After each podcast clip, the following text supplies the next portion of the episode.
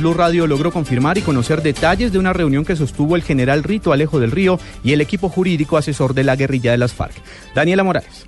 Blue Radio logró conocer que en efecto el grupo guerrillero de las FARC a través de su abogado Enrique Santiago y el asesor Álvaro Leiva estarían buscando acercamiento con militares condenados por hechos ocurridos en el marco del conflicto armado. Al respecto el general en retiro Jaime Ruiz, quien aseguró que desde la reserva por lo menos no se asegura un espaldarazo. Él se ha reunido por su propia iniciativa buscando contactos con quienes están en los sitios de reclusión, lo hicieron en el Cantón Norte con dos generales que se encuentran allí y plantean de que la solución es la justicia transicional. Ellos están buscando un respaldo de quienes están inmersos en problemas de, tipo penal como parte de la reserva activa y también lo que era la posición de Acore. Acore no se compromete bajo ninguna circunstancia. Entre los militares que se encuentran recluidos en el Cantón Norte están el general en retiro Arias Cabrales y Jaime Uzcategui, quienes no han descartado acogerse a una justicia transicional. Daniela Morales, Blue Radio. El gobierno destacó el encuentro del equipo jurídico de las FARC con militares condenados en el Cantón Norte para socializar el proceso de justicia transicional. Además, no se descartan nuevas excarcelaciones de guerrilleros de las FARC tras la firma de un acuerdo de paz. Diego Monroy.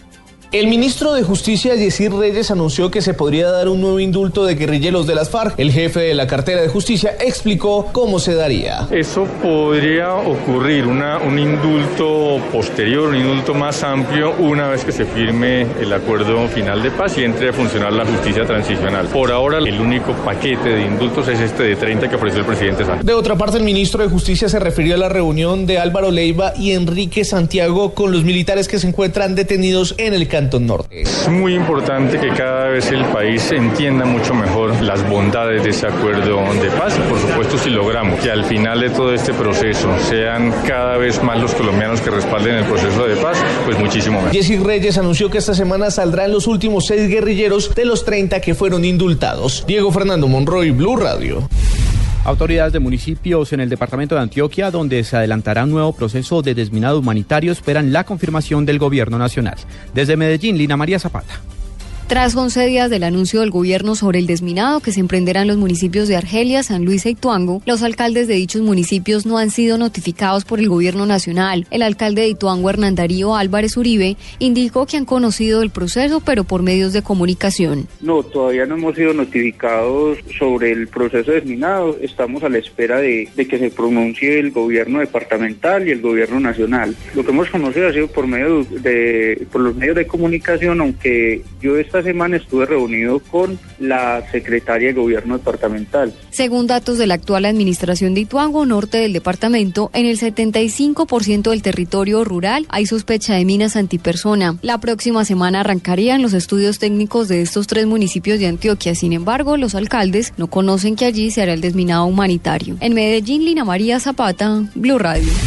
Medicina Legal confirmó nuevas exhumaciones en el proceso que se sigue para dar con los restos del sacerdote Camilo Torres, quien militó en la guerrilla del ELN. María Camila Orozco luego de que se conociera que hoy una comisión especial de medicina legal realizó la exhumación de unos restos que serían del cura guerrillero miembro del ELN Camilo Torres, el director de medicina legal Carlos Valdés aseguró que no hay certeza, por lo que no descarta ese instituto practicar nuevas exhumaciones en ese mismo lugar. Estamos en un proceso de revisión de todos estos archivos y hoy hemos iniciado, de acuerdo a la revisión que hemos hecho, a la recuperación de algunos restos. Descartamos que se tengan que recuperar algunos otros para verificar si puede o no corresponder a lo que estamos buscando. Valdés dijo que los peritos que buscan los restos del guerrillero Camilo Torres permanecerán en Bucaramanga hasta nueva orden. María Camila Orozco, Blue Radio.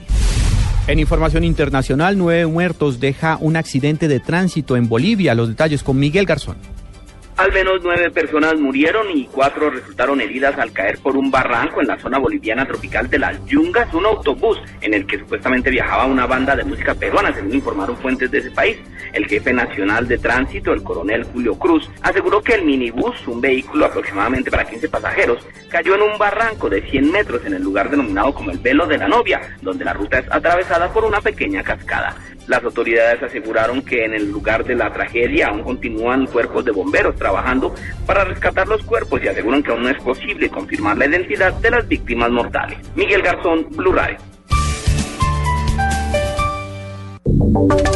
Y ahora en Blue Radio, la información de Bogotá y la región. En noticias del centro del país, un grave accidente de tránsito se reportó en el municipio de Gachetá, en Cundinamarca. En Chía también se presentó un incidente de este tipo. En este caso, una persona resultó muerta. David Gallego.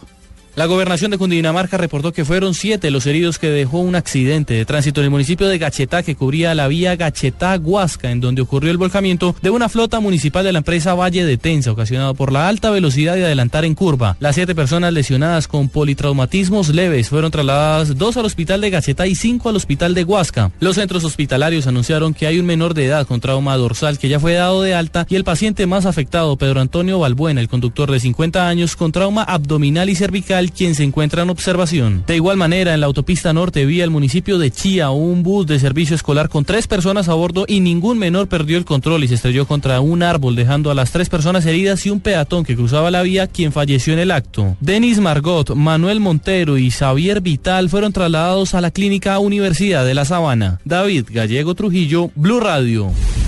A esta hora, en algunos de los juzgados civiles y de familia de Bogotá se registran todavía un cese de actividades parcial, esto a pesar del anuncio de levantar el paro judicial. María Camila Orozco. Pese a que el viernes, gracias a la mediación del defensor del pueblo Jorge Armando Tálora y el ministro de Justicia Yesid Reyes, las bases de Azonal Judicial llegaron a un acuerdo con la sala administrativa del Consejo Superior de la Judicatura para el cese de actividades. Funcionarios de Azonal se tomaron hoy el edificio de Menqueteva en el centro de la capital del país, asegurando no estar de acuerdo con lo firmado entre las partes la semana pasada, donde se pactaron unas mesas de trabajo para buscar solución a un modelo de gestión de la rama judicial consistente en la implementación a partir del 12 de enero de los centros de servicio para juzgados civiles y de familia en el país. María Camila Orozco, Blue Radio.